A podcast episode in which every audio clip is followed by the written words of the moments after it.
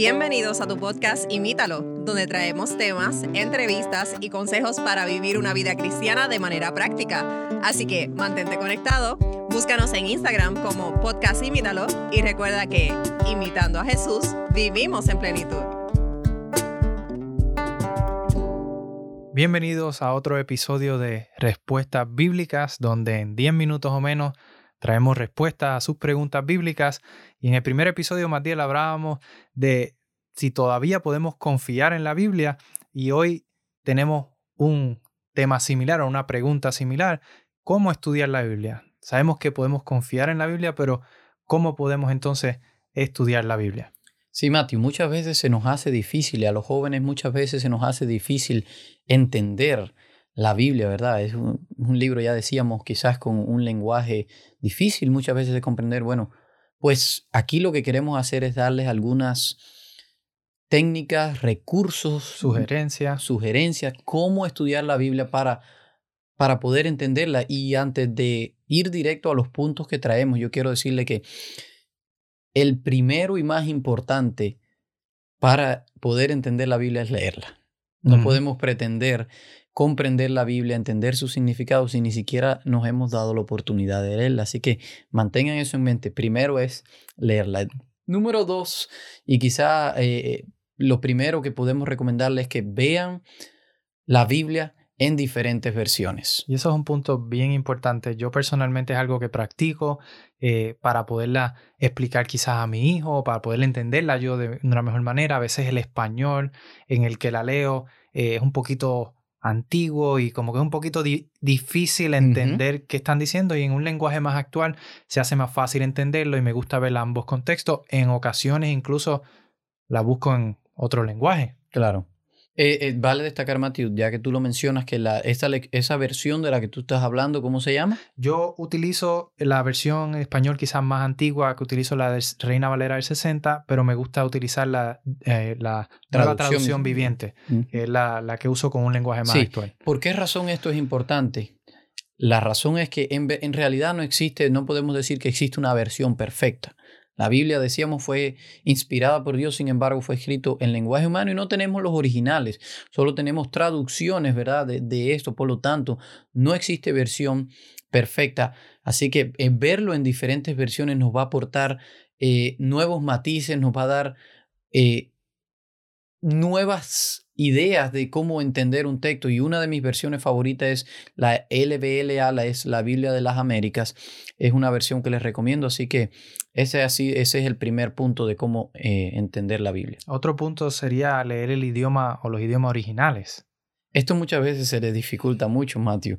Eh, los idiomas originales, tú mencionabas en el episodio anterior que es el Antiguo Testamento se escribió en hebreo y en arameo una, eh, el libro de Daniel y el Nuevo Testamento se escribió en griego. Y hoy en día muy pocos tienen la capacidad de leer en esos idiomas, a menos que seas un israelita, eh, puedes leer en hebreo, pero acá en nuestro contexto quizás no muchos son capaces de leer en el idioma original, pero si es capaz sería muy bueno. No obstante, hay alternativas. La alternativa más recomendable es lo que se llaman interlineales.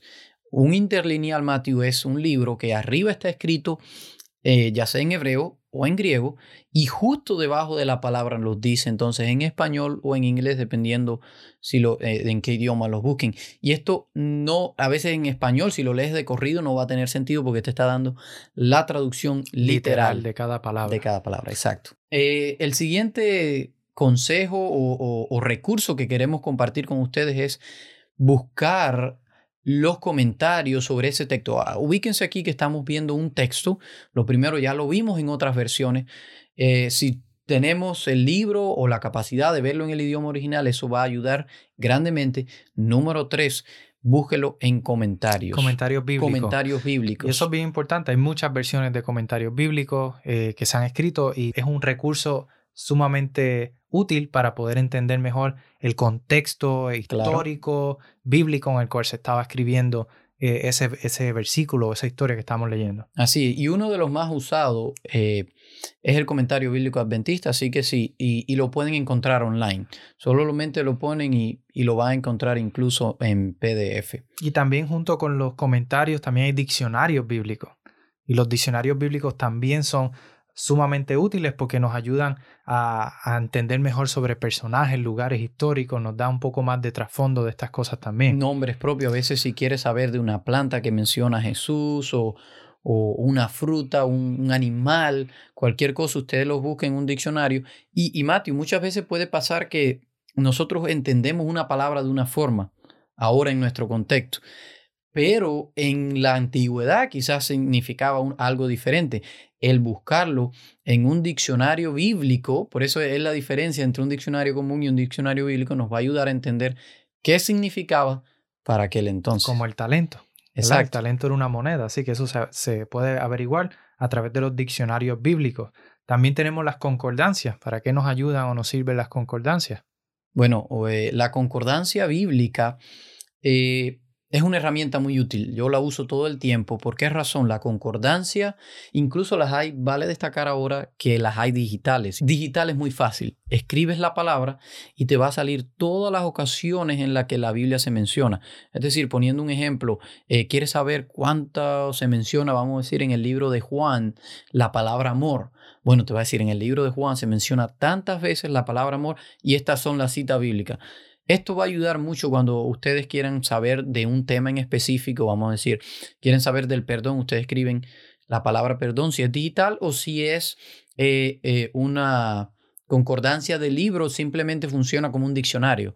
Van a la letra con la que comienza la palabra y ahí eh, en orden alfabético van a encontrar la palabra y esto nos va a ayudar mucho cuando queremos estudiar de un tema en específico. hay muchos otros eh, elementos que podemos mencionar, muchos otros recursos. Uno eh, bien interesante es buscar libros históricos. Y ese, hay varios libros que podemos conseguir, tanto libros que se han escrito desde un punto de vista del contexto arqueológico, como otros libros que quizás se han escrito más eh, de manera histórica, pero todos nos proveen un trasfondo de qué era lo que sucedía, aparte de lo que ya la Biblia nos menciona. Y hay muchos libros que se pueden conseguir tanto online de manera gratuita eh, y pudiera quizás recomendar alguno, Magdalena. Sí, eh, quería decir también en los libros de la escuela, en la escuela también se da historia donde se ve los griegos, Babilonia, culturas que están relacionadas con la Biblia y esto no te va a ayudar a entender cosas de Dios, sin embargo, te va a ayudar a entender la cultura en la que se estaba escribiendo. Y sí, hay algunos libros bien interesantes que eh, amplían más la historia bíblica, como Patriarcas y Profetas, Profetas y Reyes, Deseado toda la gente, y Hechos de los Apóstoles. Son libros que están haciendo, son también como comentarios, amplían un poco más la historia bíblica desde una perspectiva más actual y más